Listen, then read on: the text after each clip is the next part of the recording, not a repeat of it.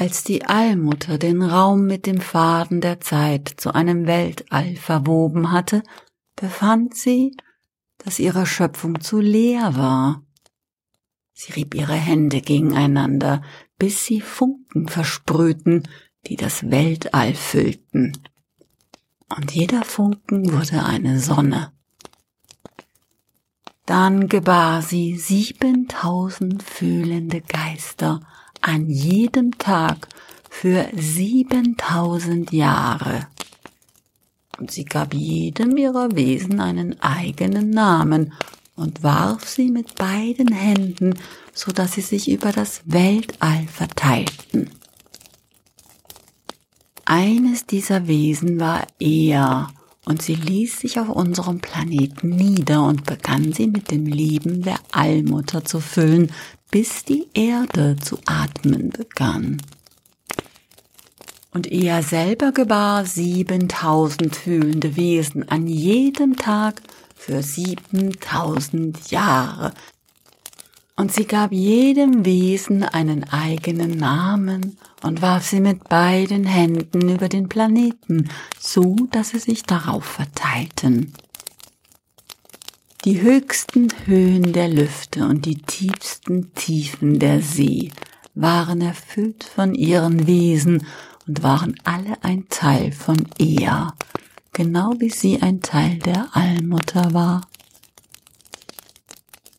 Und die Erde schenkte mit jedem Atemzug, jedem fühlenden Wesen siebentausend Nachkommen, bis es keinen Platz mehr gab der nicht mehr Eher war und nicht mehr Allmutter. So ward unsere Welt geschaffen. In einer besonders dunklen Nacht nun trafen sich die ersten drei Menschen in einem besonders dunklen Wald, doch sie kannten keine Angst. Die erste war eine alte, erfahrene Frau mit grauen Haaren und sehnigen Fingern. Die zweite war eine starke Mutter mit kurzen Stoppeln auf dem Kopf und harten Muskeln. Und die dritte war ein Mädchen mit einem großzügigen Herzen.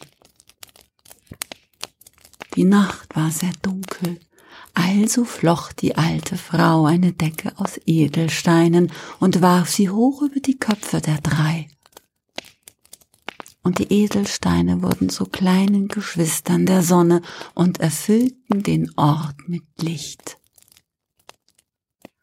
Und die Nacht war sehr kalt, also berührte das Kind den Boden, und aus dem Boden wuchsen Bäume, und die Bäume schufen aus ihren Ästen für die drei Schwestern die Mutter aller Häuser. Und die Schwestern litten an Hunger, also schoss die Mutter einen Pfeil durch das Auge des weißen Bären, und sie hatten zu essen, bis sie alle satt waren. Als sie nun alle gegessen hatten, nahmen sie sich das Fell des Bären als Lagerstatt im ersten Haus und schliefen tief und fest und beschützt. Während sie schliefen, besuchte der Tod das Haus und betrachtete das Werk der drei ersten Menschen voller Angst. Und er pflanzte in die Wände des Hauses eine Dorne. Jeden Tag bauten die Alte, die Mutter und das Mädchen am Haus, um es schöner und robuster zu machen. Die alte Frau flüsterte den Bergen zu, wir brauchen Stein, um uns vor den Ungeheuern zu schützen. Und die Berge hörten die alte Frau und öffneten ihre Höhlen, um mit ihr die Schätze der Erde freiwillig und großzügig zu teilen. Und sie nahm sich Lehm und Stein und Edelsteine und baute die Mutter aller Mauern. Wir brauchen mehr zu essen, um durch den Winter zu kommen, meinte die Mutter und lenkte ihre Pfeile in manches wilde Tier. Und sie baute im ersten Haus die Mutter aller Feuerstellen und einen Abzug, und sie hängte das Fleisch zwischen das Feuer und den Abzug, so dass es geräuchert wurde. Und das Kind des Waldes flüsterte den Bäumen zu, wir brauchen Menschen, mit denen wir teilen können. Und die Bäume gaben den Weg frei für die Mutter aller Straßen, die direkt zu dem Haus führte, und alle Menschen kannten ihren Weg. Und so wuchs das Haus und wurde zur Burg. Und die drei wurden zu Anführerinnen der Menschen. Ihr Reich gedieh und die Menschen lebten in Frieden und Harmonie miteinander. Weder kannte man Zwietracht oder Krieg, noch empfanden Menschen Neid oder Eifersucht. Alle Menschen waren Teil der Menschheit, so wie alle Wesen Teil von Ea sind, die ein Teil der Allmutter ist. Doch mit dem Haus war auch die Dorne gewachsen zu einem Teil der Burg und zu einem Teil der Menschheit. Mit der Dorne wuchs auch die Angst. Die Alte und die Mutter und das Mädchen wurden einander überdrüssig und es kam zum ersten Streit. Immer lauter redeten die drei miteinander, so dass die Mauern der Burg erzitterten und die Häuser der Menschen.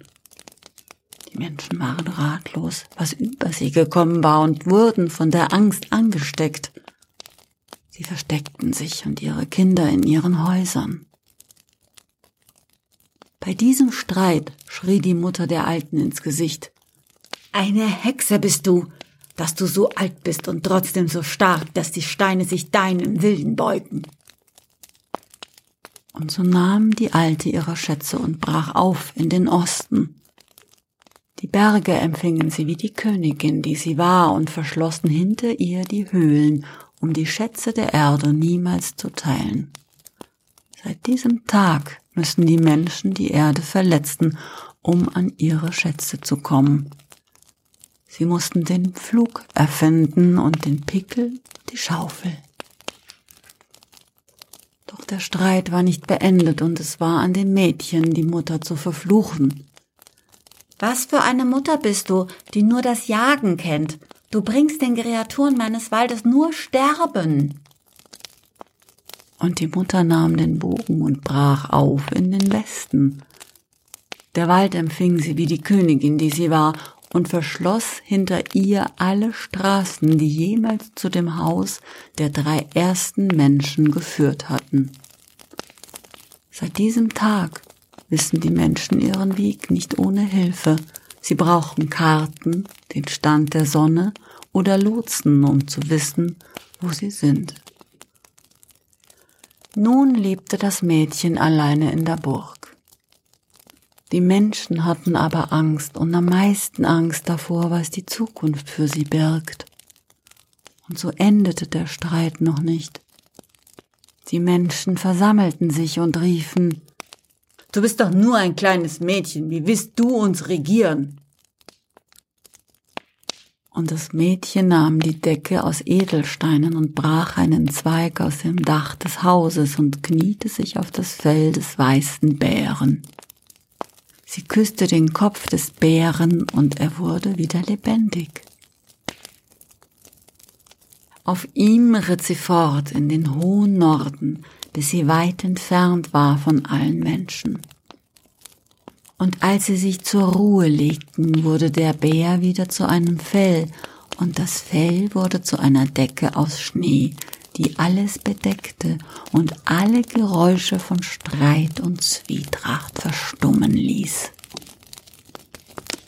Und das Mädchen rammte den Zweig in die Erde, und ein riesiger Birkenwald umschloss sie, so dass sie kein Mensch mehr finden konnte. Doch zuletzt sprach ihr großes Herz zu ihr, und sie nahm die Decke aus Edelsteinen und warf sie mit aller Kraft an den Himmel, so dass dieser voller Sterne war. Die Menschen hatten sich aus Angst in ihren Hütten versteckt, und der Tod nahm sich jede Nacht, wen er wollte.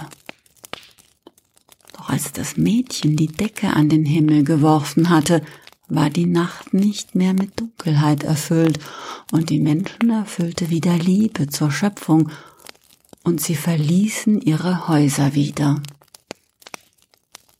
So musste sich der Tod in dunklen Ecken verstecken, und er fürchtete sich vor dem Licht und er fürchtete sich vor der Liebe. Das ist alles 7000 Generationen her. Wir Menschen lernten ohne unsere Anführerinnen zu leben.